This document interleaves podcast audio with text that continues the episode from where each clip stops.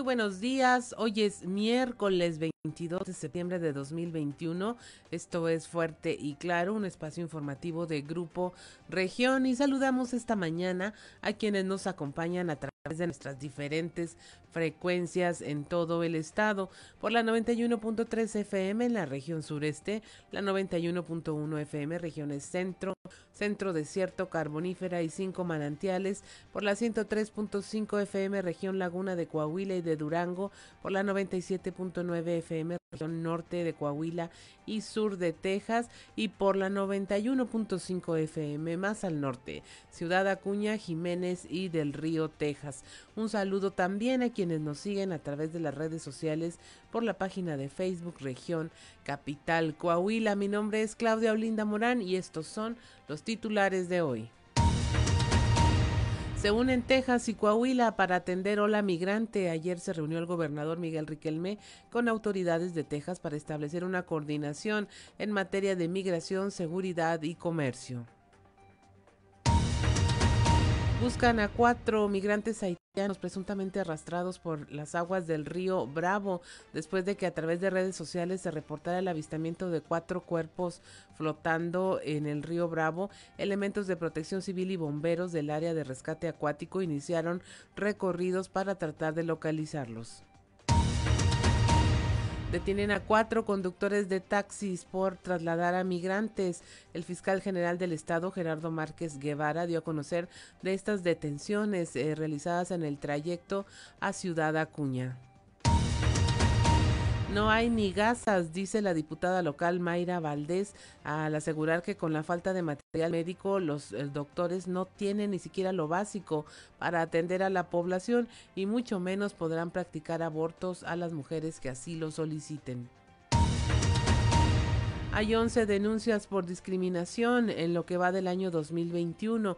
La Dirección para Promover la Igualdad y Prevenir la Discriminación en Coahuila ha recibido 11 denuncias que aún están en proceso, por lo que no se han determinado las sanciones correspondientes. Y reportan un caso de contagio de COVID en preescolar. El profesor Félix Rodríguez, subdirector de servicios educativos, indicó que durante la tarde de ayer les fue confirmado como negativo este primer eh, caso de sospecha de contagio entre la población estudiantil, pero finalmente fue descartado seguirá trabajando por Saltillo al entregar una cancha de usos múltiples en la colonia Asturias. El alcalde de Saltillo, Manolo Jiménez, se comprometió a seguir trabajando hasta el último día de su administración para elevar la calidad de vida de los saltillenses. Denuncian venta de plazas en la clínica del Seguro Social en Barroterán. La Fiscalía General del Estado investiga la venta de plazas en el Seguro Social, eh, donde presuntamente pagaron 75 mil pesos por una. Esta y otra información hoy en Fuerte y Claro comenzamos.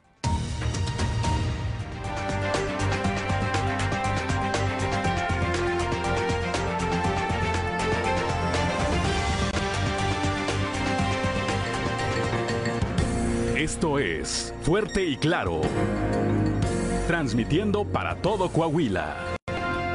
Fuerte y Claro. Las noticias como son. Con Claudio Linda Morán y Juan de León.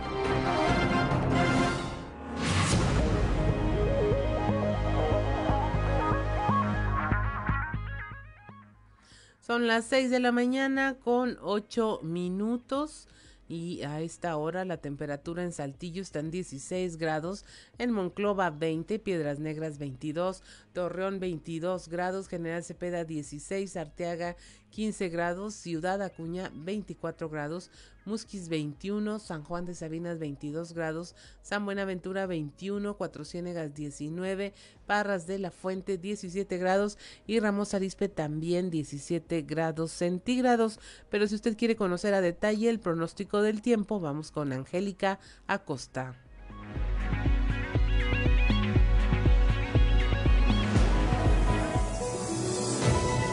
El pronóstico del tiempo con Angélica Acosta.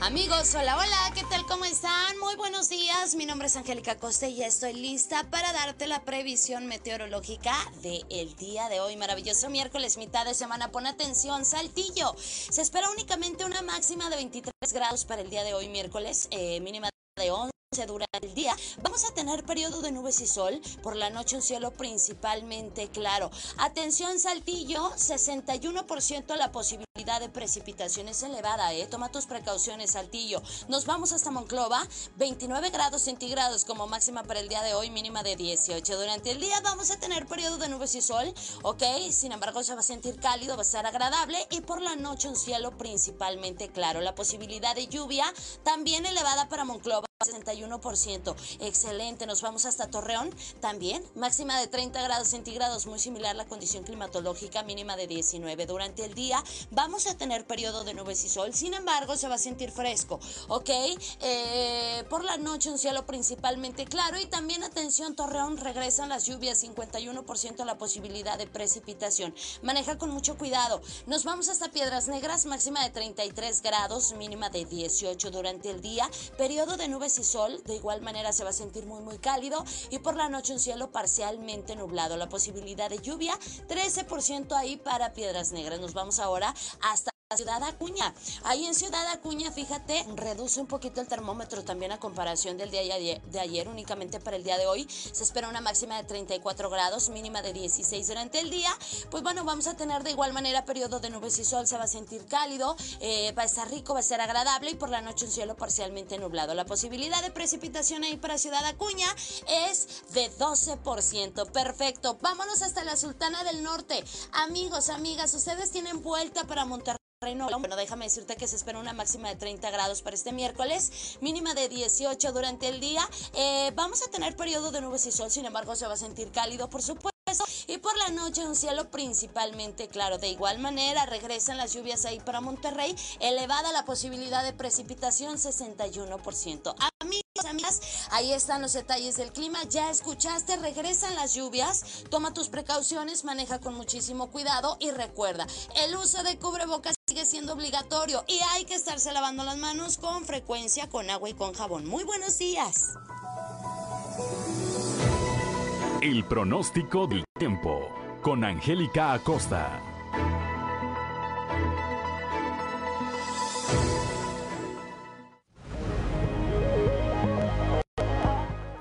6 de la mañana con 11 minutos. Hoy es miércoles 22 de septiembre y si quieres saber qué ocurrió un día como hoy, vamos a las efemérides con Ricardo Guzmán. 1, 2, 3 o'clock, 4 o'clock, rock. ¿Quiere conocer qué ocurrió un día como hoy? Estas son las efemérides con Ricardo Guzmán.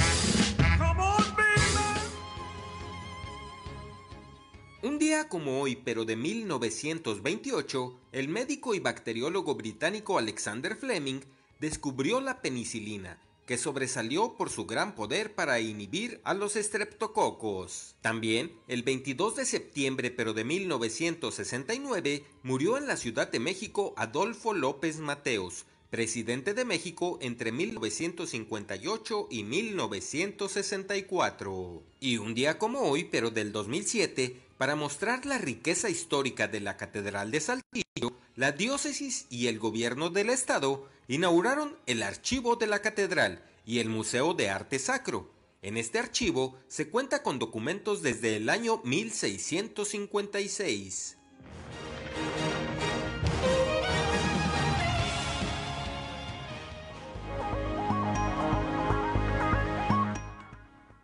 6 de la mañana con 13 minutos ya. Mire, en el santoral del día vienen hoy eh, Tomás, Inocencio, Mauricio. Mauricio que era un soldado, fue un santo soldado primero. Eh, Santa Emérita y Santa Basilla o Basilia, decapitada durante una persecución. Bueno, estos son los santos del día. Tomás, Inocencio, Mauricio, Basilia y Emérita. Si usted conoce a alguien que lleve estos nombres, pues celebre su, el día de su santo y, como siempre se lo decimos, con responsabilidad y con sana distancia. Son las 6 de la mañana con 13 minutos y vamos a los deportes con Noé Santoyo. Resumen Estadio con Noé Santoyo.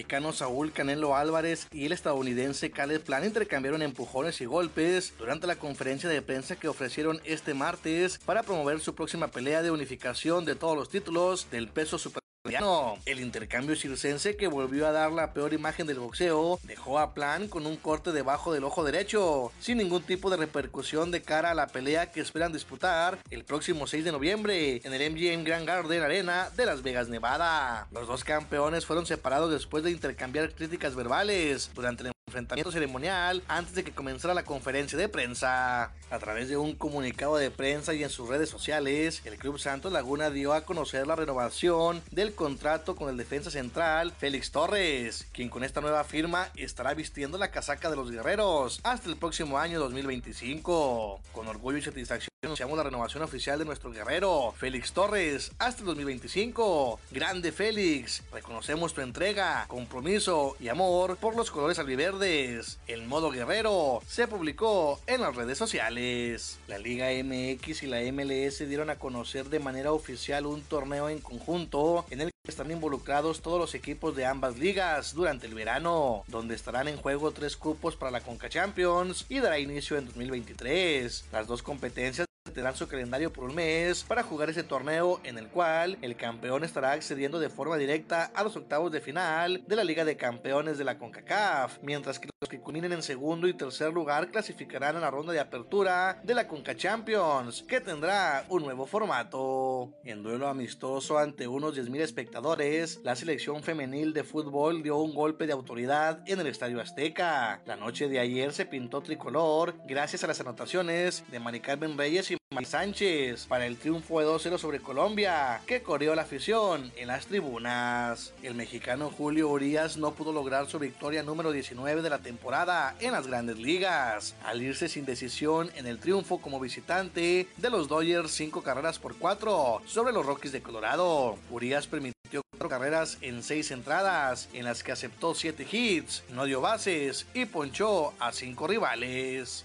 El argentino Lionel Messi con molestias en su rodilla izquierda será baja para el partido entre el Paris Saint Germain y el Metz correspondiente a la séptima fecha de la Liga 1 de Francia. La dolencia del argentino se suma al enojo que tuvo en el partido pasado cuando el estratega lo cambió en el segundo tiempo.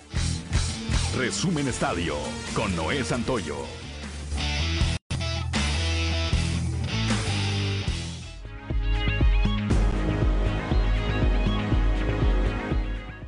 6 de la mañana con 16 minutos. Hoy miércoles 22 de septiembre, el tipo de cambio promedio del dólar en México es de un dólar por 20 pesos con 7 centavos. A la compra 19 con 83, a la venta 20 pesos con 31 centavos. 6.17 de la mañana, es momento de irnos a un resumen de la información nacional.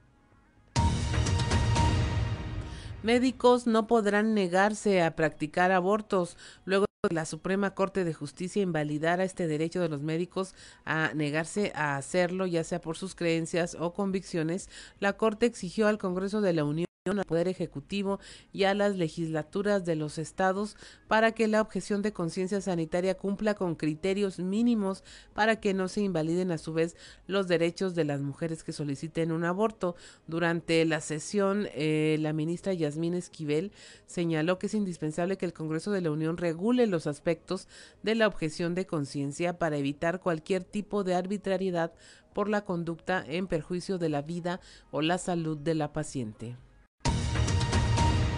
En Campeche encuentran los cuerpos de una mujer de 36 años y de sus hijas de 11 y 16 años.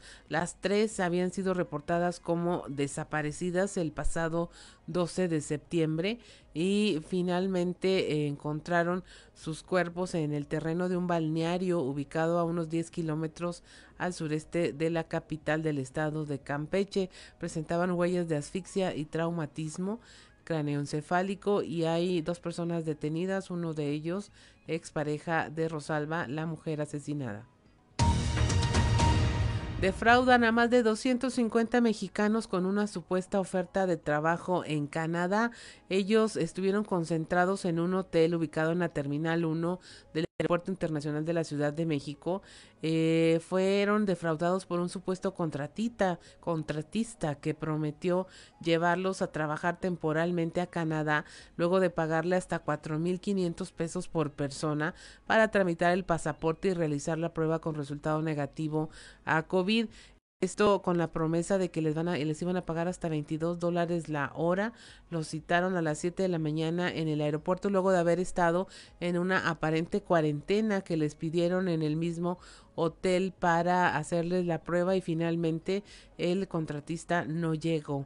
Todos se percataron del fraude una vez que acudieron a la cita y permanecieron horas sin que nadie se comunicara con ellos. Llega primer frente frío a México, prevén lluvias y vientos fuertes en norte y noreste. El Servicio Meteorológico Nacional informó que ingresará eh, al norte del territorio nacional y gradualmente ocasionará lluvias muy fuertes en Coahuila, Nuevo León y Tamaulipas, mismas que en Chihuahua, Zacatecas, Aguascalientes y San Luis Potosí estarán acompañadas de descargas eléctricas y posible caída de granizo. Para Coahuila, Nuevo León y Tamaulipas se espera una posible formación de torbellinos. Son las 6 de la mañana con 20 minutos. Mi nombre es Claudia Olinda Morán y estamos en Fuerte y Claro.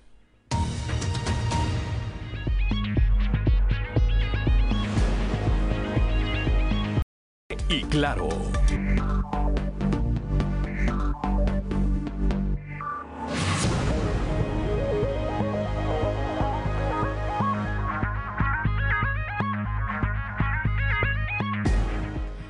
Seis de la mañana con 24 minutos y es momento de presentarle a usted nuestra portada del periódico Capital, un medio de grupo Región en donde le tenemos como nota principal el, caso este de que se visualizaron cuatro cuerpos de haitianos flotando en el río Bravo y que las autoridades de protección civil y bomberos de Acuña mantienen la búsqueda de estos cuatro migrantes presuntamente tragados por el río. Eh, si usted recuerda, les comentamos que pasan a través de una cortina de concreto eh, de que funciona de manera de represa y ellos mismos comentaban que en algunos momentos del día se podía pasar por ahí tranquilamente y en otros como que se abría el, eh, flujo del agua y era difícil de transitar por ahí.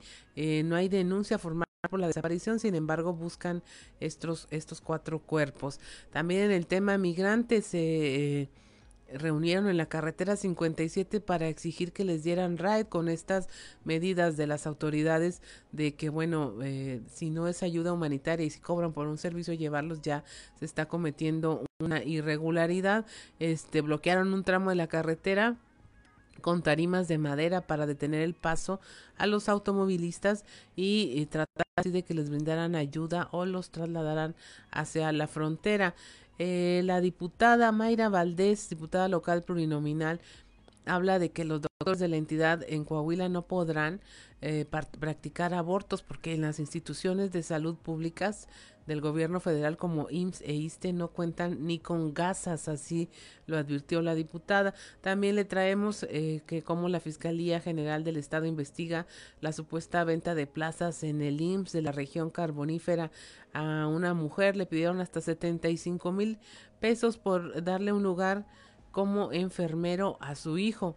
Y finalmente, eh, hay una reunión binacional, se llevó a cabo el día de ayer para atender el tema de la migración. El gobernador Miguel Riquelme participó en esta reunión emergente con funcionarios de Estados Unidos en la que se trató el tema migratorio y de seguridad, esto derivada de la situación que se registra sobre todo en Ciudad Acuña, donde miles de migrantes eh, tratan de cruzar a la frontera hacia los Estados Unidos. Y en el tema municipal, el alcalde Manolo Jiménez está comprometido a seguir trabajando hasta el final de su administración por las familias de Saltillo. Y esta es la información que tenemos en nuestra portada y es momento de escuchar qué se dice en estos pasillos de la política.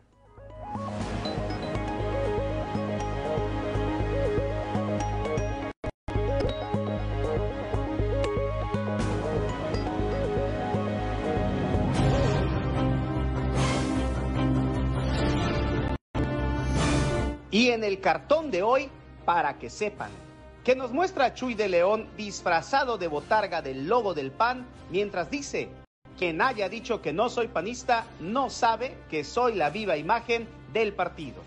El Congreso de Coahuila que dirige Eduardo Olmos Castro tiene más tarea en puerta y se le acumulan los pendientes. Aún no sale la reglamentación y protocolos para la práctica del aborto conforme a los nuevos lineamientos dictados por la Suprema Corte de Justicia de la Nación y ya tienen otro trabajo acumulado con el tema de la objeción de conciencia, pues tendrán que reglamentar también el hueco que deja la derogación del artículo que avalaba la objeción de conciencia. Se acumula la chamba en la actual legislatura. Ojalá que la tarea no se la encarguen a la diputada plurinominal Mayra Valdés, pues por ahora dice, ni siquiera hay que preocuparse del tema, porque los doctores no podrán practicar abortos porque no hay ni gasas. Imagínense, que esté un enfermo con la vesícula reventada a punto de morir y llega una muchachita a abortar, ¿a quién van a atender primero? Le van a decir traiga ese material, véngase en tres meses y cuando le quieran practicar el aborto al niño ya nació, dijo de forma irónica. Y haciendo plática de sofá, el aún dirigente del PAN en Coahuila, de Ontello demandó megáfono en mano al gobierno federal a atender la crisis migratoria que atraviesa el estado y como si descubriera el hilo negro, habló de que se pueden poner feas las cosas con el arribo de más de 10 mil migrantes y que al tratarse de un problema multifactorial es urgente que el gobierno de la 4T atienda esta situación. En tanto, los que no se quedan quietos en el afán de ayudar son los diputados locales del PRI desde Álvaro Moreira exigiendo la vacunación para los según los lineamientos de la Organización Mundial de la Salud y peleando porque no se donen vacunas hasta que se completen los esquemas de la población. Hasta la diputada Edna Dávalos, quien asegura que se seguirán ofreciendo asesorías legales para lograr amparos y que los menores puedan ser vacunados, dijo porque están para atender a la ciudadanía y no para defender intereses partidistas como lo hacen los diputados de Morena. Y el otro tema que no suelta el diputado Jesús María Montemayor es el aumento del presupuesto para la infraestructura carretera, para que éste finalmente cumpla como el detonante de desarrollo que debe ser y no un capricho de quien mueve los hilos de las finanzas a su antojo y sin ponderar lo que tanto se pregona, el beneficio de la República.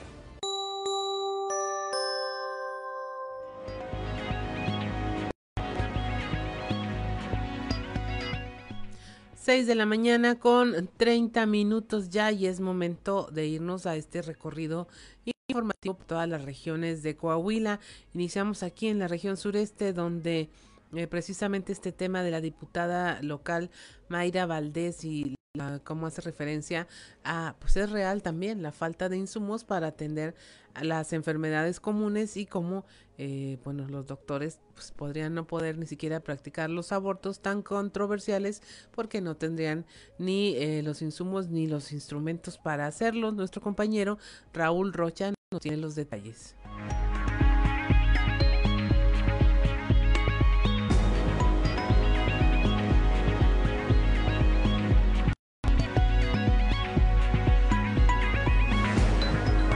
Compañeros? Buenos días. Esta es la información para el día de hoy.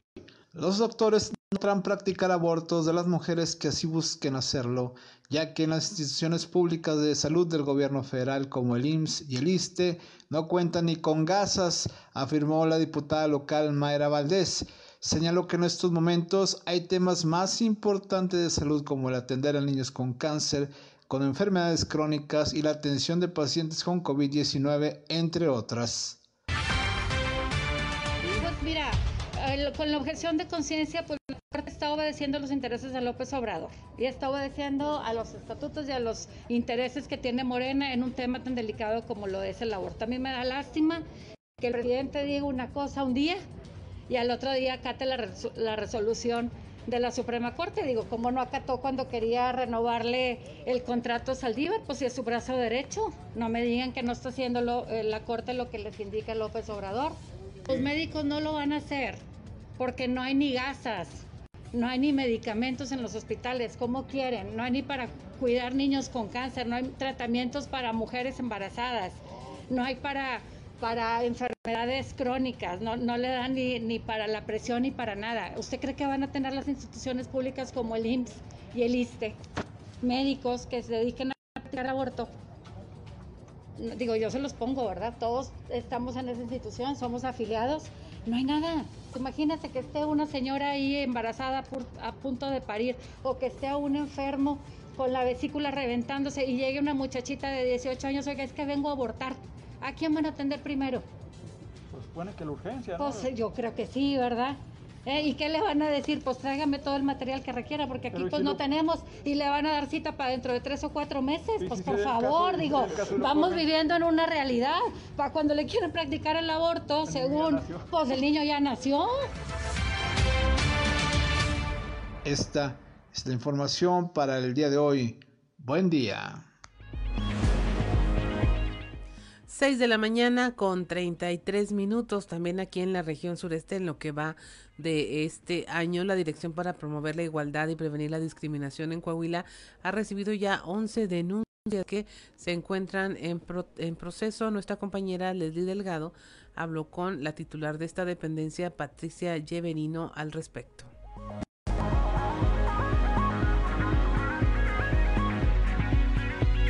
Buen día, informando desde la ciudad de Saltillo.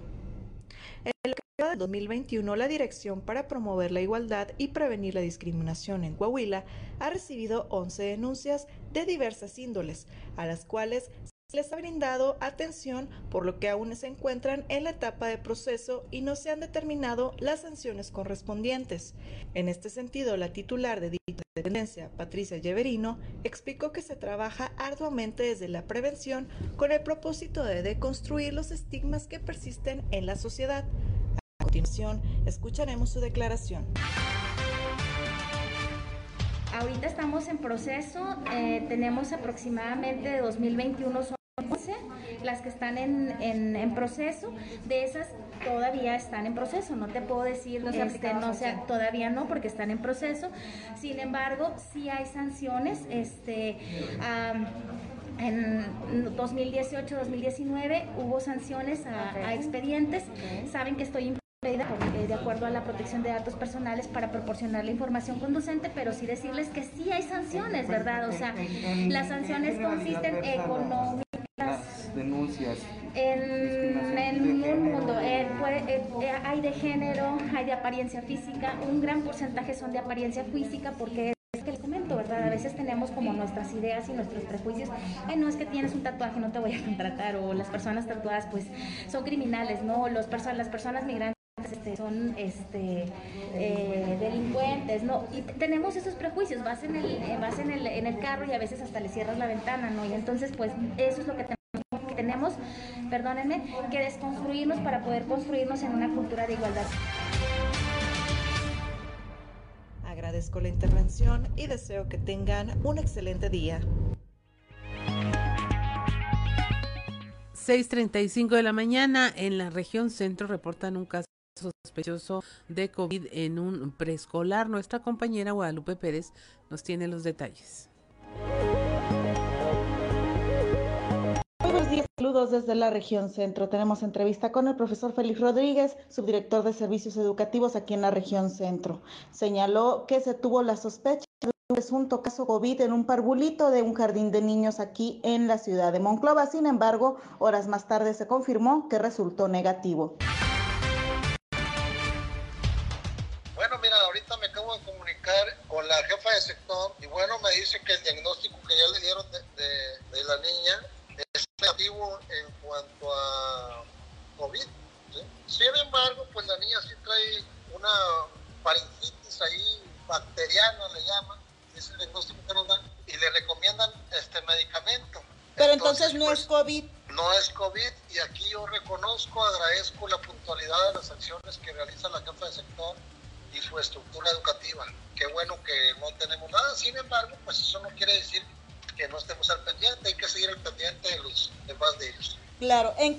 Se dio esta situación?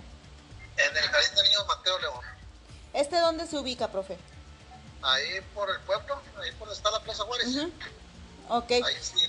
¿Este sería el primer caso sospechoso entre estudiantes que se les registra? En educación básica sí.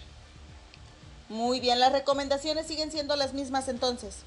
Sí, cuidar el primer filtro, que es la, casa, y este, continuar con el... En este sentido, el profesor Félix reconoció la labor de los docentes, así como de los inspectores de zona, que tomaron inmediatamente las medidas propias de los protocolos en medio de esta pandemia. Aseguró que este es el primer caso de sospecha COVID que se ha tenido reportado oficialmente entre la población estudiantil del nivel básico. Afortunadamente, este único caso resultó negativo. Saludos desde la región centro para Grupo Región Informa, Guadalupe Pérez. 6 de la mañana con 37 minutos y mire, en la región Laguna, tras 20 años de esfuerzo y espera, el Centro Alzheimer de la Laguna por fin logró contar con instalaciones propias para brindar servicio a personas que sufren este padecimiento y algunas otras eh, situaciones similares. Nuestro compañero Víctor Barrón nos tiene los detalles de, este, de esta información. Buenos días amigos de Grupo Región en temas de la comarca lagunera. Tras 20 años de esfuerzo, el Centro Alzheimer de la Laguna por fin logró cristalizar el sueño de contar con instalaciones propias, esto para brindar su servicio a personas con este padecimiento y demencias similares. Así lo manifestó Blanca Inés Martínez, presidenta del Consejo Directivo de esta institución, a quien escucharemos a continuación. Y por fin, después de 20 años, gracias a la generosidad de algunos laguneros, pudimos comprar esta casa. Y para la asociación, y hoy 21 de septiembre, que Día Mundial de Alzheimer, la conmemoración en el mundo de la enfermedad de Alzheimer, aprovechamos para darle a conocer a la comunidad que ya tenemos una casa propia en donde nosotros podemos recibir a los pacientes de lunes a viernes de 8 de la mañana a 3 de la tarde eh, con programas completos de neuroestimulación específicos para el deterioro eh, que tengan nuestros pacientes eh, dependiendo también de la, de la demencia, de la evolución de la enfermedad, con personal capacitado y con también otros servicios que damos a la comunidad. Pues sí, la, ventaja de este lugar es que está en un lugar muy bonito, muy seguro, muy tranquilo, de fácil acceso muy, muy céntrico en la ciudad. Blanca Inés Martínez comentó que la adquisición del inmueble fue posible gracias a la solidaridad de empresarios y familias laguneras, así como al ahorro que la asociación civil acumuló durante todo este tiempo, con lo que en este 2021 se pudieron reunir los 4.5 millones de pesos que se requerían para la compra de una casa habitación, que finalmente fue adaptada como centro de día para personas con Alzheimer esto es todo en la información. Desde La Laguna reportó Víctor Barrón. Un saludo a todo Coahuila. 6 de la mañana con 40 minutos. Estamos en Fuerte y Claro. Regresamos.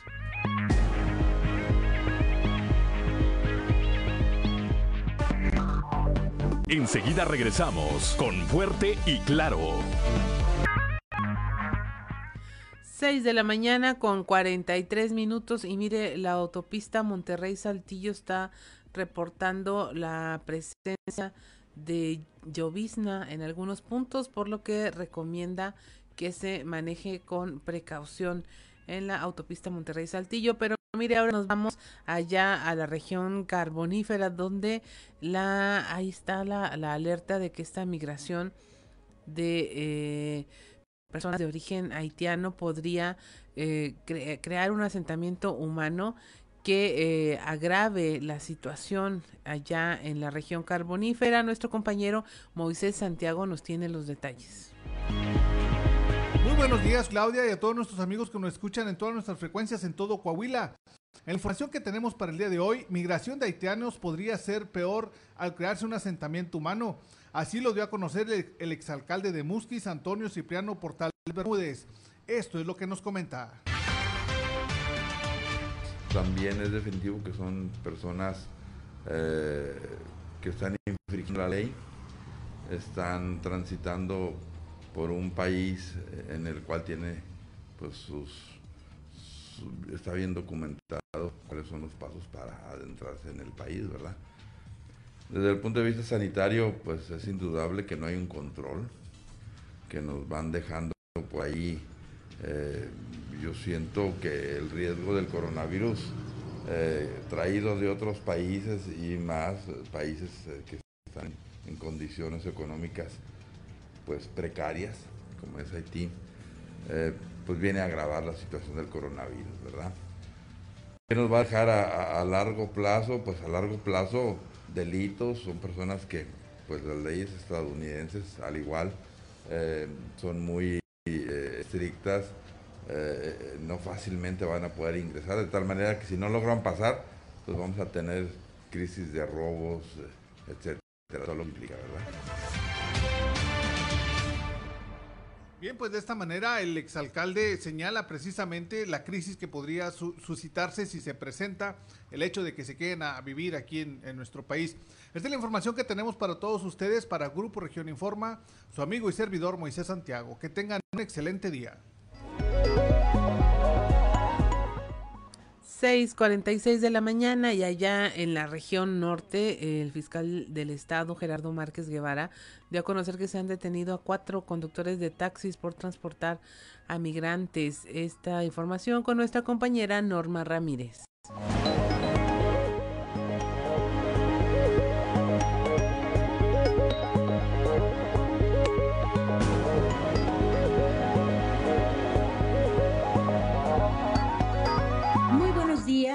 Esta es la información desde la frontera de Piedras Negras. Gerardo Márquez Guevara, fiscal general del Estado, dio a conocer que se han detenido hasta el momento cuatro choferes de unidades de taxis quienes transportaron a migrantes haitianos a la frontera de Ciudad Acuña. Dichas unidades, reveló, son procedentes de San Luis Potosí. Afirmó que el traslado de migrantes es tomado como un delito de carácter federal, por lo que al ser detectados en los filtros que se pusieron en las entradas de la entidad para contender el paso de migrantes, tanto las unidades como los choferes son puestos a disposición de la autoridad federal para que procedan en el cargo de tráfico de personas al no comprobar la estancia legal en el país por parte de los extranjeros. Los detalles los tenemos a continuación. Bueno, son temas que también se analizan. Hemos tenido algunas detenciones a lo largo de los últimos meses. No han sido este, bastantes, pero en números de tres o cuatro hemos detenido algunas gentes que han sido puestas a disposición este, de la autoridad que corresponde, en el caso este es la federación, eh, por la participación que han tenido en el trasiego de las personas hacia acá hasta la frontera. En realidad necesitamos hacer alguna inteligencia que nos permita eh, identificar fehacientemente que hay delincuencia organizada involucrada en este tema. Estamos trabajando en ello.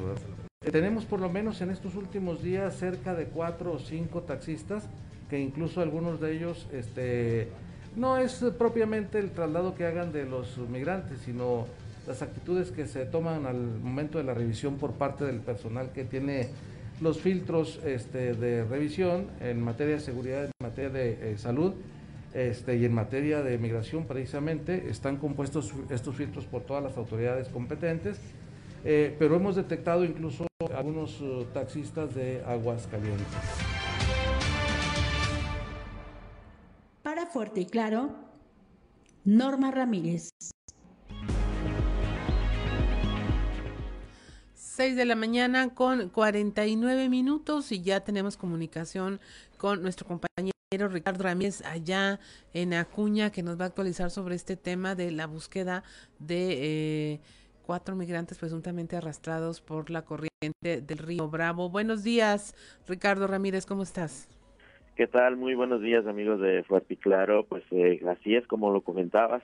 El día de ayer se presentó una situación pues bastante dramática, aparte de esta crisis migratoria que se está viviendo en Acuña, donde, bueno, pues eh, personas que se encontraban en el lado mexicano reportaron haber, eh, pues, eh, avistado cuatro, al menos cuatro cuerpos de presuntos migrantes que eran pues, arrastrados por aguas del río Bravo. Esto después de que por la tarde-noche de ayer, pues agentes de migración cerraran de nueva cuenta lo que es el, el bordo en el lado americano, evitando que migrantes eh, pues haitianos llegaran a territorio estadounidense para trasladarse al llamado campamento instalado abajo del puente internacional. Bueno, ante este cierre, pues muchos migrantes se vieron en la necesidad de volver y pasar la noche en territorio mexicano.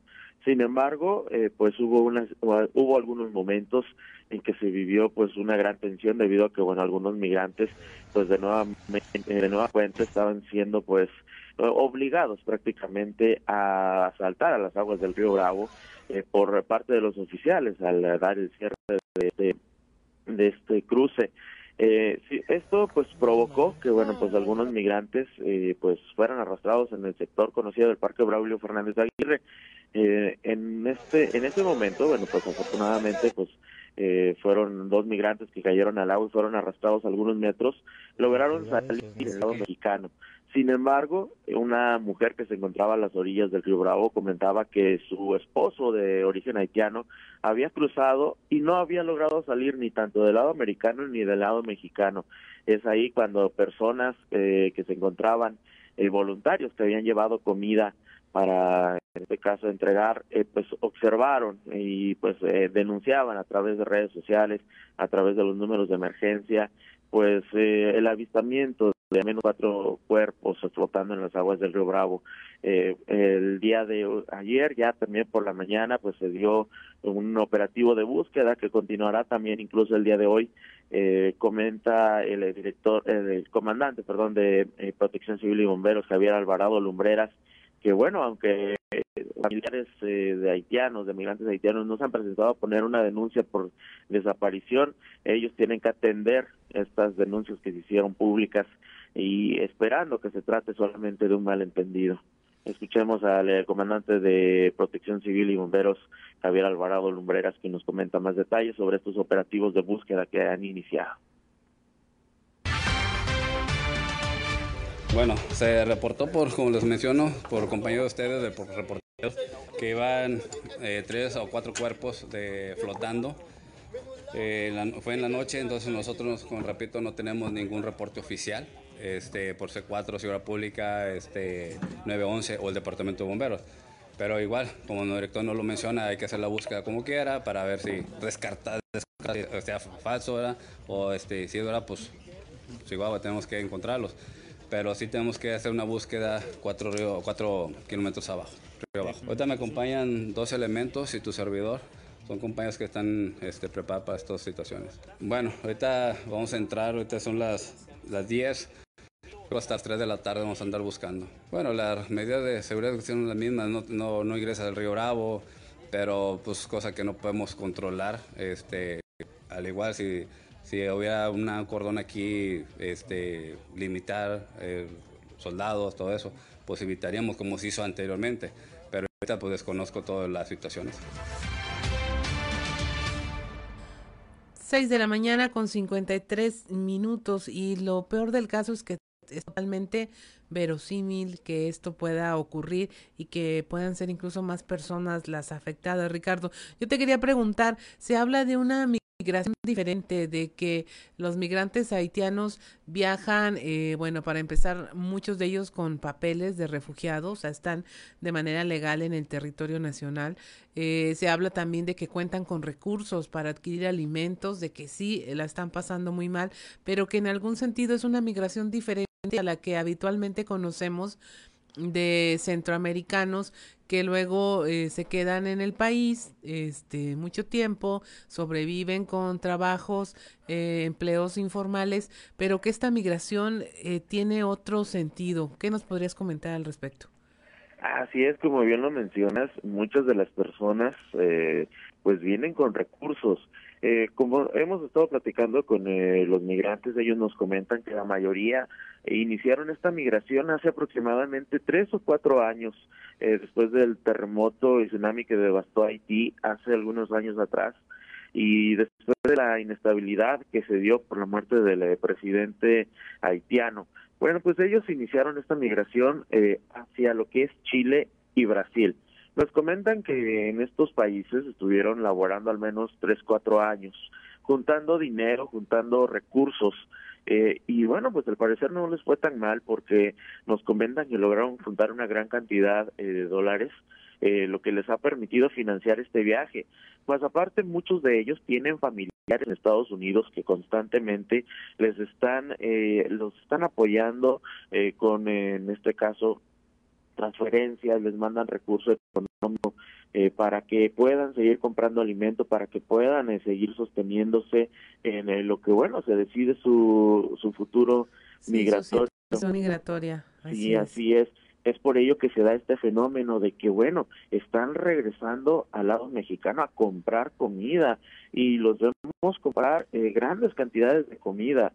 Los eh, restaurantes, los negocios de comida rápida se han visto saturados, desbordados prácticamente en 20 minutos venden todo lo que lo que llegan a producir y se ven largas filas eh, que están esperando a que nuevamente se vuelvan a generar pues más eh, productos alimenticios para que otra vez vuelvan a, a comprar estas grandes cantidades de comida y bueno pues vuelvan a regresar hacia el lado este norteamericano Así es, Ricardo. Pues muchas gracias por tu reporte, un tema interesante y ver las características de esta ola migratoria también nos ayuda a entender qué es básicamente lo que como humanidad necesitamos. Muchas gracias, Ricardo. Que tengas excelente jornada. Igualmente, que tengan un excelente día y pues aquí listos para reportarles cualquier cosa desde la frontera norte de Ciudad Acuña. 6 de la mañana con 56 minutos. Estamos en Fuerte y Claro. Regresamos.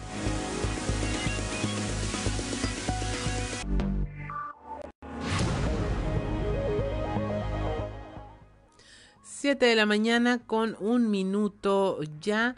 La temperatura en Saltillo 16 grados, Monclova 20, Piedras Negras 22, Torreón 22, General Cepeda 16 grados, Acuña 15 grados, ah, no, Arteaga 15 grados, Ciudad Acuña 24 grados, Musquis 21, San Juan de Sabinas 22, San Buenaventura 21 grados, Cuatro Ciénegas 19, Parras de la Fuente 17 grados, al igual que Ramos Arispe. Y bueno, eh, con la finalidad de mantener una coordinación para el establecimiento de objetivos comunes en materia de migración, seguridad y comercio, el gobernador Miguel Riquelme se reunió con autoridades de Texas y Coahuila para ver soluciones a la ola migratoria. En esta reunión se vieron dos puntos importantes. Garantizar primero el respeto a los derechos humanos de los migrantes y dos, proteger a la población que vive los efectos de la presencia de migrantes en estas ciudades. A ver, ahorita voy a una reunión de coordinación que se deriva de cuatro reuniones anteriores donde estuvo el secretario de gobierno de Coahuila y la secretaria de Seguridad eh, Pública, eh, ya de coordinación, tanto con el eh, gobierno eh, de la parte de Texas, de los dos municipios, condados que, que colindan con Acuña y Piedras Negras. Hoy vamos a dar seguimiento eh, dentro de las acciones que está haciendo el gobierno norteamericano en la materia de deportación y también eh, las labores de contención que hemos estado nosotros eh, trabajando a través de la Secretaría de Seguridad Pública eh, y la propia Fiscalía General del Estado en apoyo. Estamos viendo o eh, la coordinación eh, tiene que ver con dos frentes muy importantes. Primero, garantizar los derechos humanos de los, de los migrantes. Segundo, proteger también a la población de los riesgos que conllevan la estancia de los migrantes día a día, ¿verdad? Van teniendo carencias, van teniendo problemas ellos eh, y eh, implica que se regresen al municipio de Acuña, que no tiene la capacidad de atención, sobre todo eso.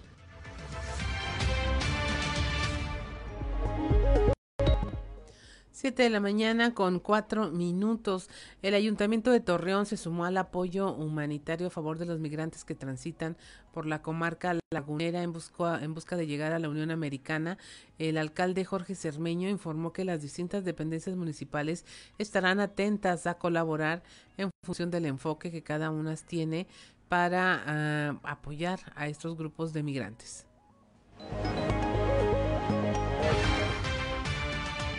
Pues mira, entender la situación humanitaria de esta gente que, que sale de sus países porque no tiene literalmente ya condiciones, eh, garantías de una vida digna. La gente no deja su hogar, no deja su patria por gusto. La gente sale en búsqueda de mejores oportunidades y entenderlo, ser solidarios con, con los migrantes que andan, que pasan aquí por la comarca lagunera. Dependencias municipales están atentas. Sí, en la medida en que podamos colaborar, contribuir, lo vamos a hacer. No, bueno, pues eh, brindando el apoyo que podamos hacer, ¿no? Afortunadamente no es, no tenemos una migración masiva aquí en la comarca lagunera, pero yo creo que la sociedad es solidaria y hay que entender, esta es una situación humanitaria, que hay que verlos como personas que merecen también respeto.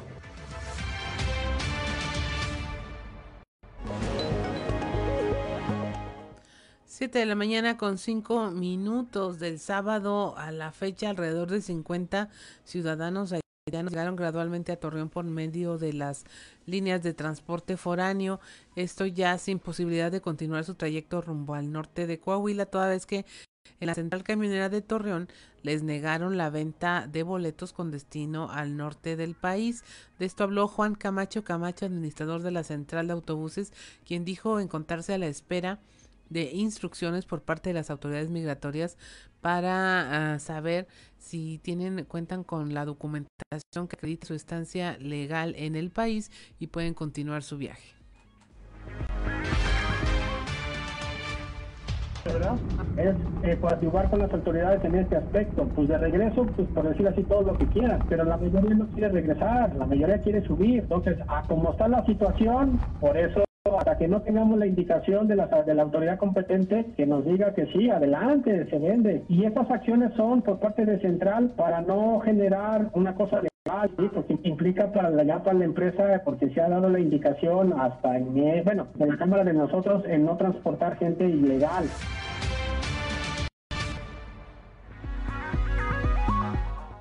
Siete de la mañana con siete minutos. Eh, la crisis migratoria que se vive en Ciudad Acuña con, cruce, con el cruce del río Texas está afectando también los cruces internacionales comerciales e industriales. Esto lo señaló el agente Nico Martínez, quien dijo que está provocando pérdidas millonarias a las empresas del sector maquilador.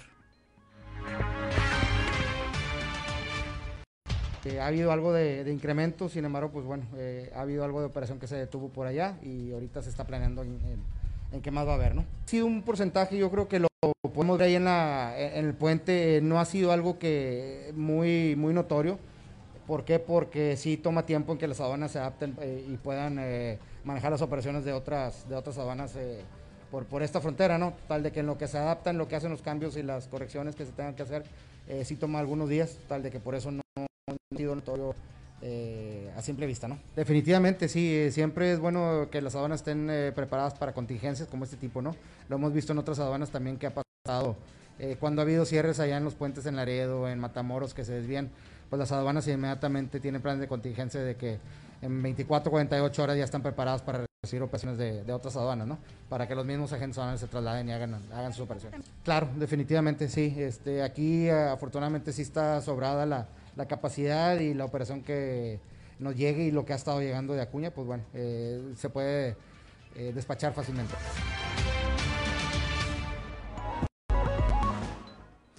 Siete de la mañana con ocho minutos. La Fiscalía General del Estado investiga la venta de plazas en el Seguro Social en una clínica de la región carbonífera. Ulises Ramírez Guillén, delegado de la Fiscalía, señaló que se investiga este hecho puesto que una ciudadana de nombre María interpuso una denuncia, puesto que a cambio de una plaza de enfermero para uno de sus hijos le solicitaron 75 mil pesos. Se informó que eh, Narcés Narcedalia N le aseguró que desde el 2019 le conseguiría una plaza en esta clínica de Barroterán. Los hechos para determinar si los mismos son constitutivos o no de, un hecho delictivo. Este, aquí la, denunciante de nombre María denuncia a, una persona de nombre Narcedalia, Narcedalia M. aparentemente esta persona le prometió desde 2019 este, conseguir una plaza para enfermero para uno de los hijos de esta denunciante. Y esto este, pues para adquirir esta plaza le pedía 75 mil pesos.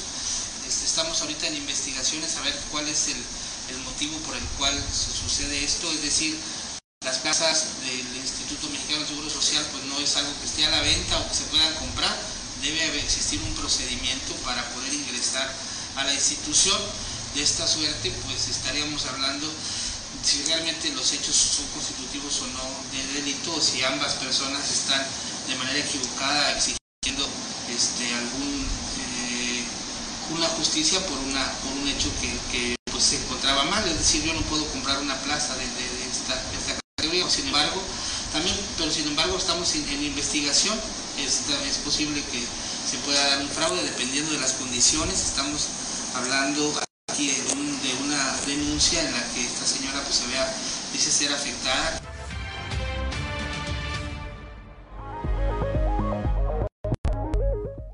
7 de la mañana con 10 minutos, mire, y en nuestra conversación de hoy estamos, estaremos platicando con Luis González Briceño, presidente del Instituto Coahuilense de Acceso a la Información, quien está participando en un seminario internacional sobre los retos de la protección de personales en la era digital. Particularmente eh, hay una sesión en donde se hablará de los datos personales de niñas, niños y adolescentes y me da uh, gusto poder platicar con él de este tema para que se lo lleve usted a, su, a la mesa de conversación con su familia. Buenos días, ¿cómo está? Muy bien, Gabriela, eh, muchísimas gracias. Y bueno, como bien lo mencionas, el día de hoy habrá un evento a nivel internacional en donde se tocará el tema de la protección de los datos personales de las niñas, niños y adolescentes. Y bueno, muy atinado tu comentario en el sentido de llevárselo a la mesa de, la familia, porque pues es ahí donde se genera eh, la comunicación entre padres e hijos y adolescentes. Así es, cuéntenos qué, qué aristas o qué puntos son los que se van a tocar en este tema que pues es sensible para la mayoría en medio de, de una pues vorágine de información y datos que se cruzan a través de las redes sociales, muchos de los cuales nosotros otorgamos e incluso, damos consentimiento, pero que tratándose de menores de edad, pues tendrían que tener más filtros aún.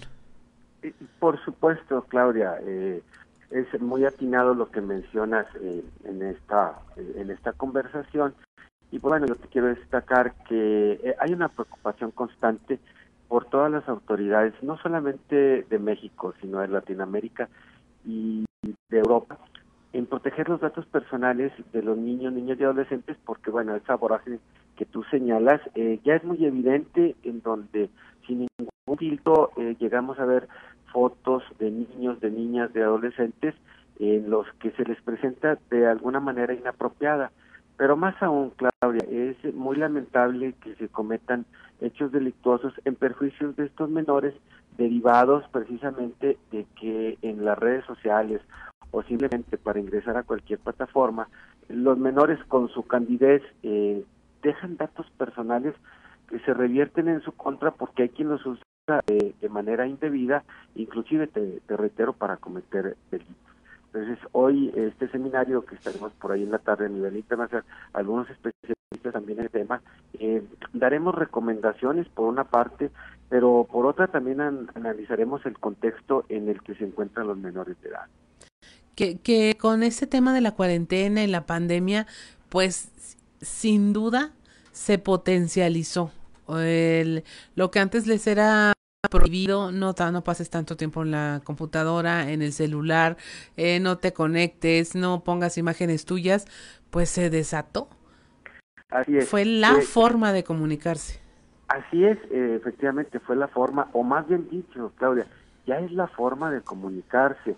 De ahí que, bueno, habemos eh, quienes nos dedicamos a la protección de datos personales, eh, de dar recomendaciones, eh, tales como que no compartan videos o imágenes íntimas eh, con sus contactos en redes sociales, que es donde muchas veces se da. Y también, si alguien les pide el contenido, pues inmediatamente dar aviso a sus padres para que tomen las medidas necesarias, porque regularmente se establece amistad con algún menor, un adulto, y bueno, se hace pasar también por un menor de edad, lo cual eh, no es correcto y pone en riesgo. También habrá que instruir o con, más que nada platicar con los niños, con nuestros hijos, nuestras hijas, de no proporcionar las contraseñas a amigos y conocidos, sino únicamente a nuestros padres, quienes en todo caso podrán sin ningún problema estar verificando, pues bueno, con quién eh, dialogan los menores de edad y con quién mantienen contacto, porque los padres, nosotros insistimos, cuando es un menor de edad, no deben de perder el contacto, mucho menos en redes sociales de los menores.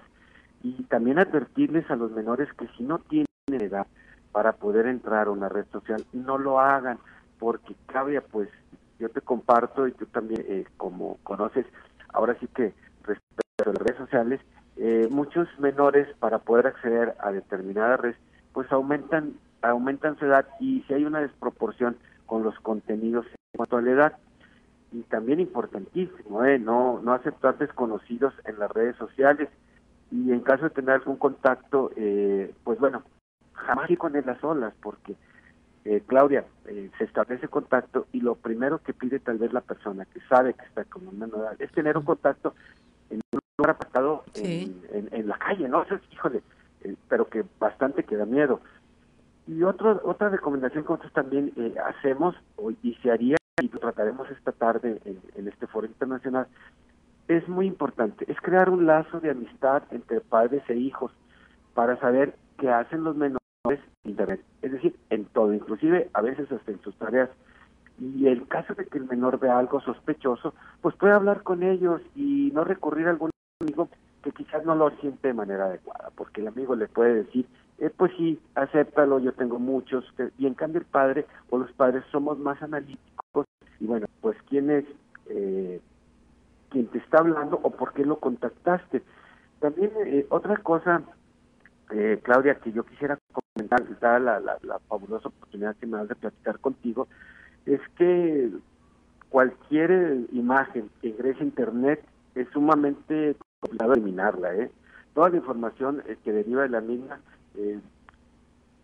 ahí está, no se borra, por más que nosotros pensemos de que no, pues ya elimina la fotografía, cualquier otra, eh, inclusive comentarios, pues bueno, desafortunadamente no acontece así porque cuando aceptas por ahí los términos y condiciones de determinada red social, lo que te dicen, bueno, todo lo que subas ya no es tuyo, es mío.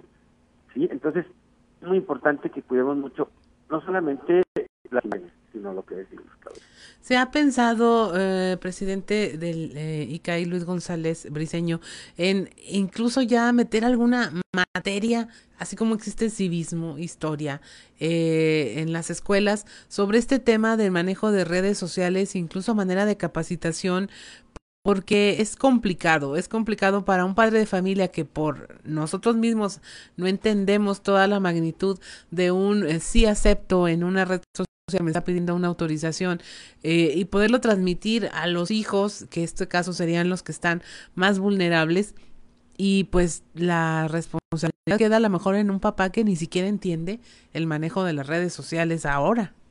Sí, totalmente de acuerdo. ¿eh? Este, se lo pregunto porque como se va a juntar con amigos internacionales, a lo mejor por ahí puede salir algo interesante. mira, eh, yo, yo te, comparto, Claudia, que ya hay programas pilotos, en, por ejemplo, en el estado, en el estado de Jalisco, en donde a los niños de tercer y cuarto año eh, se les da a conocer qué son los datos personales y cómo se protegen dentro de sus materias. Hay unos cuadernos, son planes pilotos que se están trabajando. Eh, desafortunadamente, eh, la pandemia nos sorprendió, Claudia, nos sorprendió. No teníamos esta visión, eh, no imaginábamos tener reuniones vía Zoom, no imaginábamos trabajar en casa, eh, prácticamente impensable. Entonces, cuando se acontecía el uso de las redes sociales cuando se ponen inclusive los portales para atender eh, a los alumnos, ya los alumnos están en casa, entonces es muy difícil poder contactarte con ellos. Más sin embargo, yo te, yo te comparto en el Coahuilense de Acceso a la Información, nosotros trabajamos con los menores y con las escuelas y seguimos trabajando en línea. Esto, Claudia, que hoy platicamos, no tardará mucho tiempo en que se institucionalice, y a qué me refiero, que los libros de texto gratuitos para los menores ya contemplen una parte en el sentido de la protección de los datos personales. Es cuestión que los programas que ahorita están funcionando, piloto, arrojen resultados positivos y se vaya estableciendo qué es lo que realmente debe de saber el menor. Porque también, Claudia, pues te platico, eh, tanto tú como yo eh, conocemos eh, del tema, pero muchas veces el menor, dada su, su, su candidez, y no su inteligencia, su candidez, pues a él no se le ha cerrado subir una foto, al contrario, se puede subir una foto con su artista favorito, con su deportista favorito, con su amigo favorito, pero no dimensiona que se puede hacer mal uso, entonces habrá con ellos que trabajar en el sentido de no aspectos técnicos, pero sí muy normales, muy naturales, porque a veces hasta con la mascota se toman fotografía y pues que te platico, algún tiempo hubo hasta secuestro de mascotas, ¿no? Derivado de todas estas situaciones, ¿eh? Así es. Pues encantada de platicar con usted y yo creo que habrá más oportunidad de comentar sobre este tema interesante que en efecto, como siempre lo decimos aquí, nos interesa que se lleven estas conversaciones a la mesa de todos los coahuilenses que hoy nos escuchan. Muchas gracias y le deseo que tenga una excelente jornada y una excelente presentación y participación en este foro. Claudia, eh, muchísimas gracias y bueno, reconocer la labor que desarrolla el medio de comunicación en el que estamos para promover estos derechos que tenemos todos los coahuilenses, todos los ciudadanos, pero también todos los mexicanos. Muchas gracias. Son las 7 de la mañana con 21 minutos. Estamos en Fuerte y Claro. Regresamos.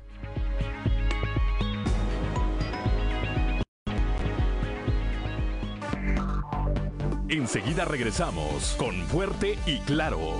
William Zamora.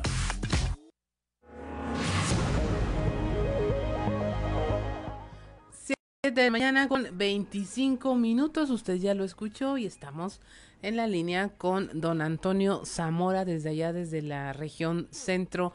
Muy buenos días, don Antonio, ¿cómo se encuentra? Muy bien, Claudia, ¿cómo estás tú? Eh, bien, ya recibiendo el frente frío. ¿Cómo están por allá? Pero no hace tanto frío, sí. No, pues nada más se ve, como que asusta. Como que pero empezó a asustar desde anoche. Sí. Pues sí, ojalá y, y este frente frío sea así leve nada más.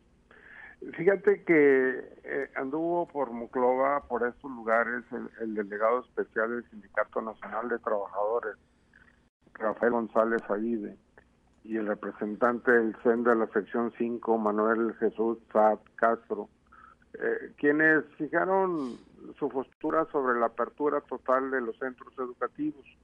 Ya ves que andan recorriendo el estado, pues para este, ver cómo están las cosas. González Sabido informó que se trabaja para que el proceso de regreso no sea violento, que debe ser un proceso terso, dirigido, no como en otras entidades, que eso es parte que les ha encomendado el, el gobernador Miguel Riquelme. Eh, el delegado especial tiene razón porque, porque mira compañera, eh, muchas escuelas no reúnen lo, los requisitos indispensables para el regreso total a las aulas. Ajá. Eh, un ejemplo es el Centro de Atención Múltiple 16 de San Buenaventura, que presenta daños estructurales considerables, grietas en paredes de salones, probable descalificación, descalcificación en losas causado por humedad, uh -huh. tomas eléctricas en mal estado. Y, y, pues bueno, y así como ese centro de atención múltiple de, San Buenaventura, pues hay otras escuelas de, de la región centro, ¿no? De, del mismo Moclova, eh, muchas de esas este, escuelas eh, están más aparece una selva, no puedes entrar al patio porque están los los ya la hierba está muy alta sí. y demás y, y, apenas van juntando a los papás para para ver si la atoran. Te voy a hablar de, de, de una escuela que está cerca de, de mi casa, eh, Este, eh, y, y el asunto era, pues, decirle a los papás que se iba, que se fueran a, este, pues, echar la mano, ¿no? A ayudar con la escuela. Sí.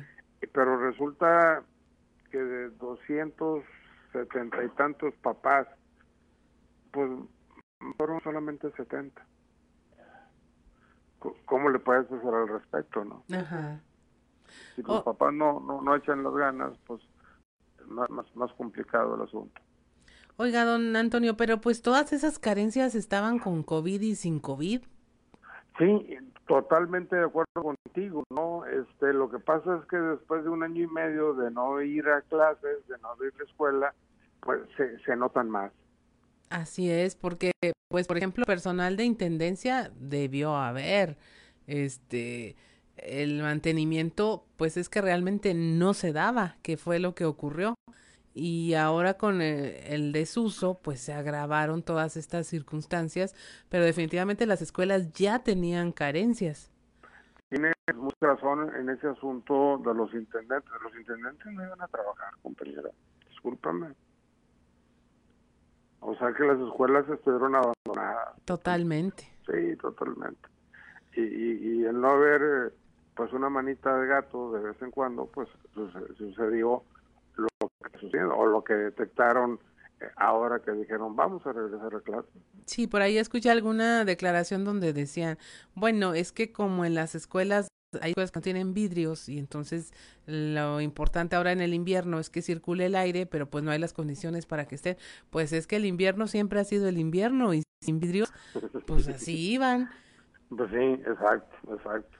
Un O sea- tema, don Antonio, un gran tema y también lo que llama usted la, la atención hacia ese punto, la participación de los padres. No hay una corresponsabilidad. No, no, no, no la hay. Yo recuerdo que hace algunos, es más, cuando yo estaba en la primaria, ayer, este, eh, había junta de la Sociedad de Padres de Familias en, en la primaria donde yo estaba, eh, el burrito por delante, este, y, y no sé, iban 100, 200, 300, iba la mayoría de los papás. Eh, y, antes este, no había broncas de que ponte a limpiar la, la escuela, que ponte a pitarla, no, nada de eso. Eran reuniones normales que se hacían y había la atención de los papás. El problema ahora es que tanto el papá como la mamá trabajan y es mucho más difícil que acudan a una, a una junta de padres de familia y sobre todo una junta donde saben que los van a poner a chambear. Claudia.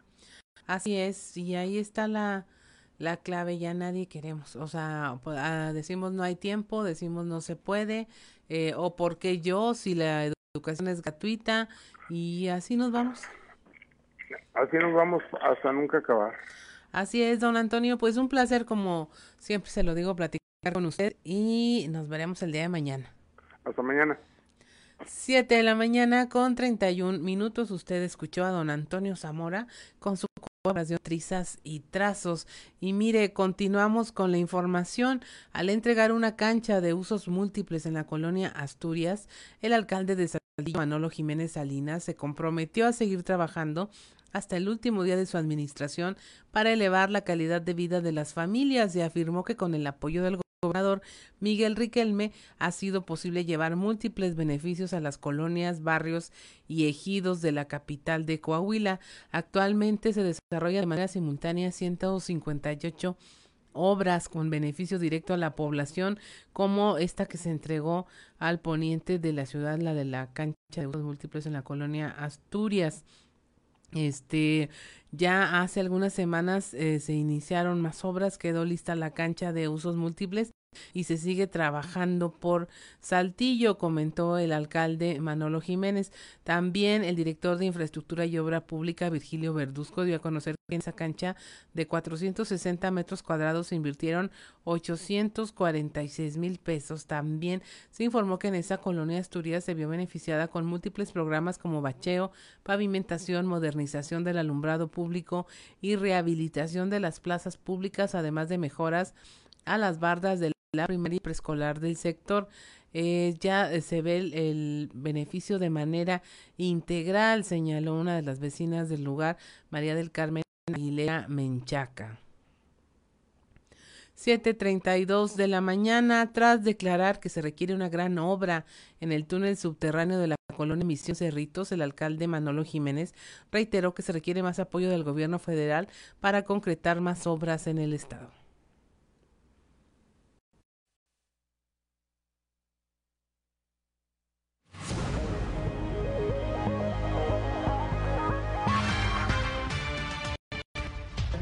Sí, e, esa ese retorno o esa salida siempre eh, ha estado funcionando.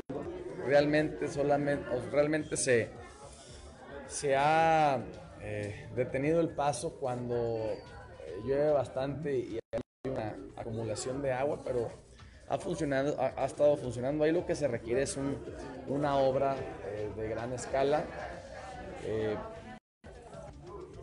Un puente podría ser vehicular, eh, una famosa joroba, ¿no? Como las conocemos. Y por lo pronto nosotros estamos instalando ahí lo que es el puente peatonal, muy cerca de ahí. Y bueno, pues eh, esperemos que, eh, que pueda ser un, proyecto viable de la, de la próxima administración y, que se pueda hacer este, este proyecto. ¿Complicado sin recursos de parte de Sí, pues estos años han sido muy complicados para llevar a cabo obras de infraestructura. Los proyectos y, los, y las obras que hemos realizado realmente traen recurso estatal, principalmente recurso municipal. Eh, solamente algunas de las obras que hicimos eh, en un principio traen recurso federal, pero de la administración pasada. Entonces, a final de cuentas, los recortes que se hacen, como lo hemos comentado, pues sí le afectan a la población. Como yo le decía a la gente de Mirasierra cuando me pedían un, multideportivo como el de Teresito, les dije, pues hubiéramos podido hacer uno aquí y uno en Saltillo 2000 si la federación nos hubiera apoyado como nos apoyó eh, en el primer año la pasada administración del presidente Peña.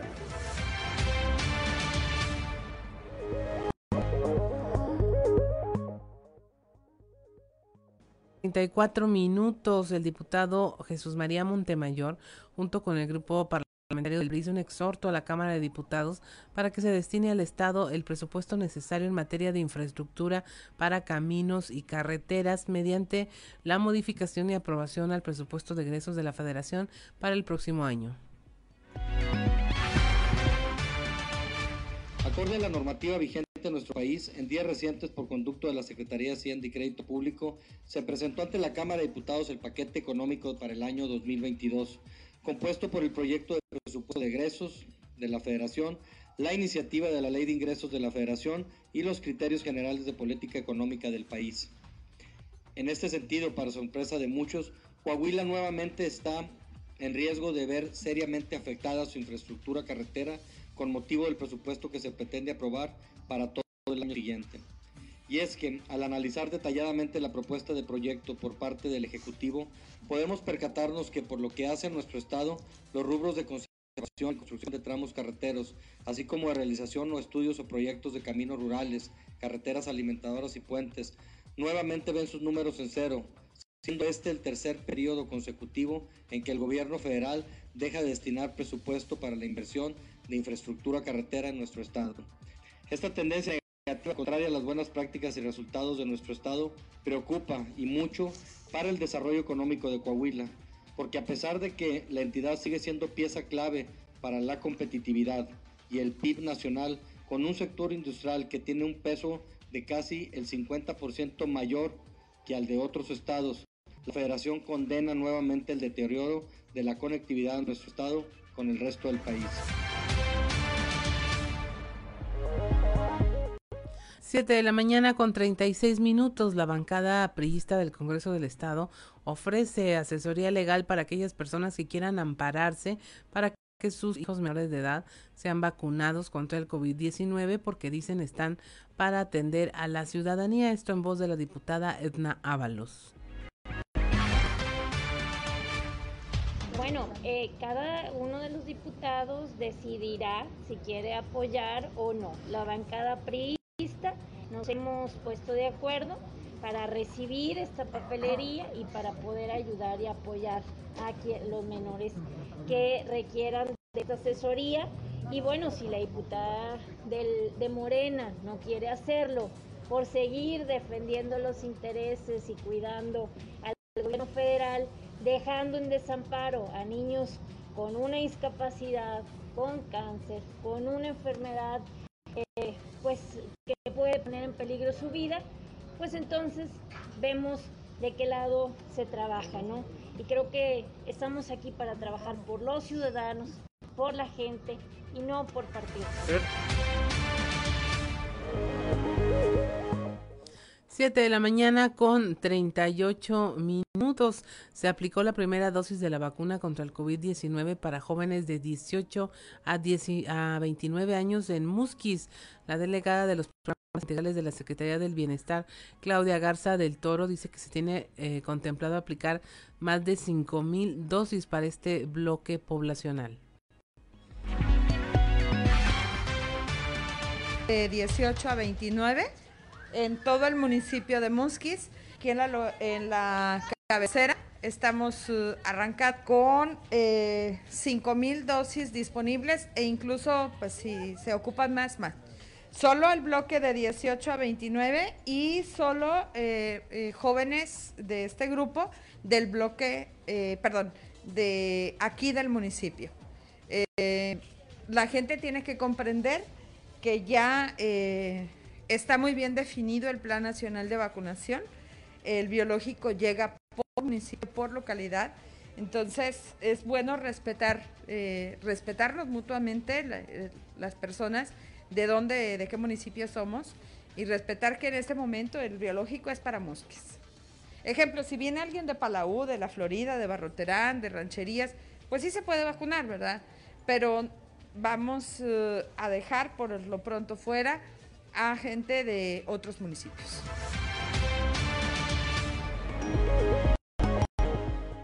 Siete de la mañana con 39 minutos y mire, en efecto, al menos hoy en Ramos Arispe ya inició la jornada de vacunación también.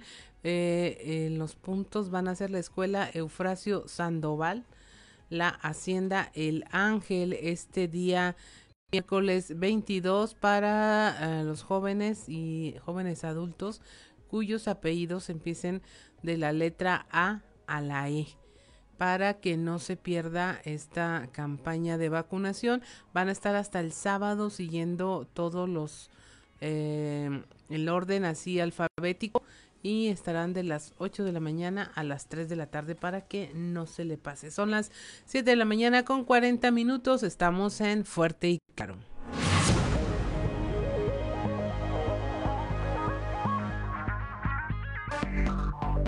Enseguida regresamos con Fuerte y Claro.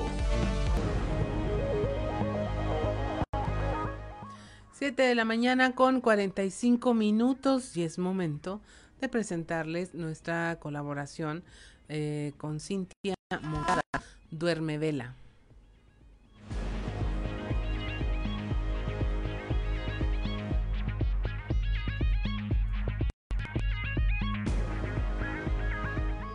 Cinco mil dosis disponibles.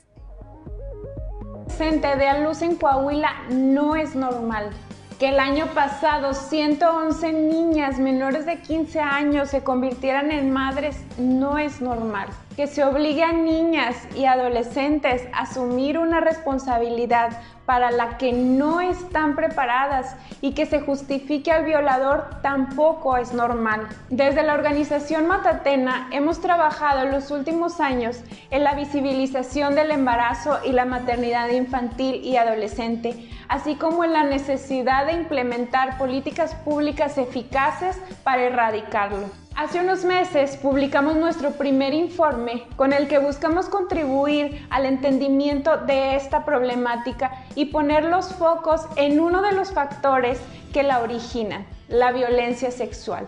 Todos los proyectos y programas se enfocan en las niñas y adolescentes y no es para menos. La necesidad de fortalecer, acompañar, garantizar y restituir sus derechos es una prioridad también para nosotras. Sin embargo, se ha pasado de largo que la mayoría de los embarazos en estas edades son causados por violación.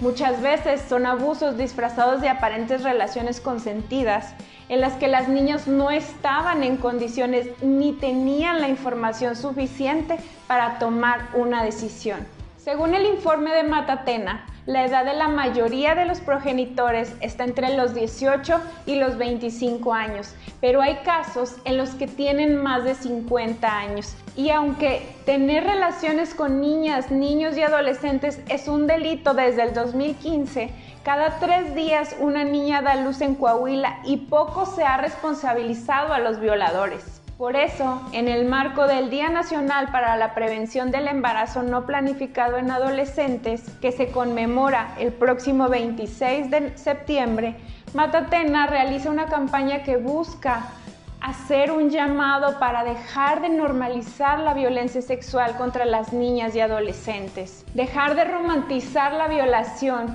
denunciar, prevenir y erradicar la violencia es una responsabilidad que todos los sectores de la sociedad debemos asumir. Yo soy Cintia Moncada puedes encontrar esta colaboración en las páginas impresas de Capital Coahuila y en sus redes sociales. Nos vemos, escuchamos y leemos la próxima semana.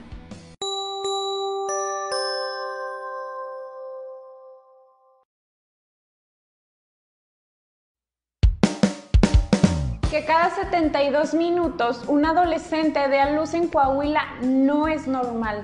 Que el año pasado 111 niñas... 7 de la mañana con 48 minutos y es momento de irnos a un resumen de la información nacional. Médicos no podrán negarse a practicar abortos luego de que la Suprema Corte de Justicia invalidara este derecho de los médicos a negarse a hacerlo por sus creencias o convicciones, la Corte exigió al Congreso de la Unión, al Poder Ejecutivo y a las legislaturas de los estados para que la objeción de conciencia sanitaria cumpla con criterios mínimos y que a su vez no invalide los derechos de las mujeres que lo solicitan. En Campeche encuentran los cuerpos de una mujer de 36 años y sus hijas de 11 y 16. Las tres habían sido reportadas como desaparecidas el 12 de septiembre. La Fiscalía de Campeche investiga ya el triple feminicidio. Eh, hay dos detenidos, uno de ellos la expareja de Rosalba, la mujer asesinada. De acuerdo con las autoridades, los cuerpos de Rosalba, Soemi y Rubí fueron hallados en el terreno de un balneario ubicado a unos 10 kilómetros al sureste de la capital de este estado. Presentaban huellas de asfixia y traumatismo craneoencefálico. Eh, por estos hechos ya están detenidas dos personas, una de ellas la expareja de Rosalba. Defraudan a más de 250 mexicanos con una supuesta oferta de trabajo en Canadá. Estas personas fueron concentradas en un hotel ubicado en la Terminal 1 del Aeropuerto Internacional de la Ciudad de México. El supuesto contratista prometió llevarlos a trabajar temporalmente a Canadá, esto luego de que le pagaran hasta 4.500 pesos por persona para tramitar pasaporte y realizar la prueba COVID, con la promesa a su vez de que en Canadá les pagarían hasta 22 dólares la hora por un trabajo en la industria de la construcción. Lo citaron a las 7 de la mañana en el aeropuerto capitalino, pero nunca llegó el supuesto empleador. Los afectados son de la Ciudad de México, Chihuahua, Oaxaca, Cancún, Chiapas, Veracruz, León, Guanajuato, Estado de México, Puebla y otros estados. Todos se dieron cuenta del fraude una vez que acudieron a la cita tras haber permanecido en cuarentena en el hotel donde les practicarían la prueba COVID. Llega el primer frente frío a México, prevén lluvias y vientos fuertes en norte y noreste del país. El Servicio Meteorológico Nacional informó que el primer frente frío de la temporada ingresará al norte del territorio nacional y gradualmente sobre el noreste del país, ocasionando lluvias de fuertes a muy fuertes en Coahuila, Nuevo León y Tamaulipas. Eh, también se esperan eh, que formación de torbellinos aquí en las zonas de Coahuila, Nuevo León y Tamaulipas. México va por los bienes de García Luna, presenta demanda en Estados Unidos para recuperarlos. Dicha demanda se centra en 39 empresas y fideicomisos propiedad del secretario de Seguridad Pública durante el sexenio de Felipe Calderón. El recurso fue presentado ante las Cortes de Miami, Florida, porque eh, explicó la unidad de inteligencia financiera es el sitio donde se registró un número de empresas y propiedades asociadas a los actos de corrupción política y lavado de dinero. Y hasta aquí la información nacional. Es momento de irnos al show de los famosos con Amberly Lozano.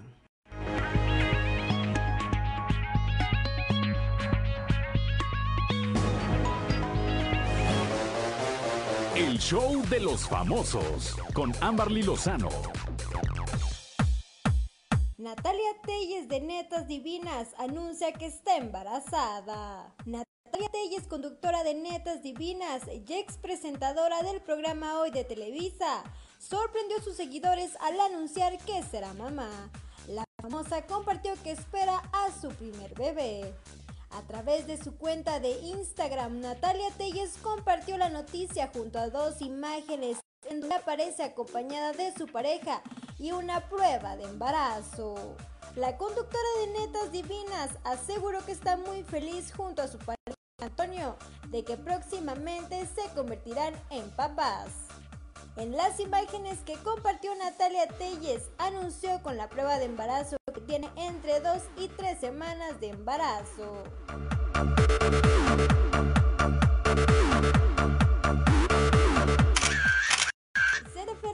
Está en interacción constante con su familia. Tras la caída que Vicente Fernández sufrió el pasado mes de agosto, que le provocó un golpe en las vértebras cervicales cercanas al cráneo, lastimándose la médula y dejándolo sin movimiento de brazos y piernas, el cantante se recupera lentamente en un hospital privado de Guadalajara.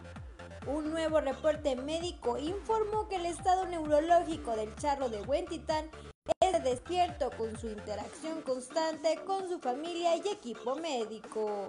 Además, su respiración se encuentra a través de traqueotomía con periodos intermitentes de apoyo y con respiración espontánea, continuando su rehabilitación pulmonar para lograr un mayor esfuerzo respiratorio efectivo mientras que su condición cardiovascular se ha mantenido estable y continúa con un programa especial de rehabilitación física. Reportó para Grupo Región Amberly Lozano.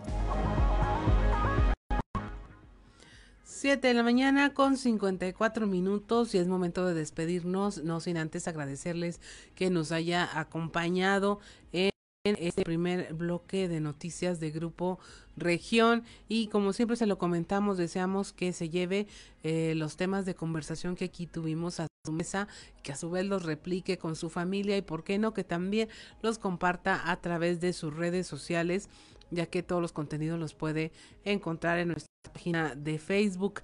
Además, bueno, le pedimos que nos acompañe en nuestros siguientes espacios informativos y que se mantenga al pendiente de todo lo que ocurre en... Eh, Coahuila y la región en voz de nuestros reporteros en cada una de las regiones del estado. Mi nombre es Claudia Olinda Morán y esto fue Fuerte y Claro.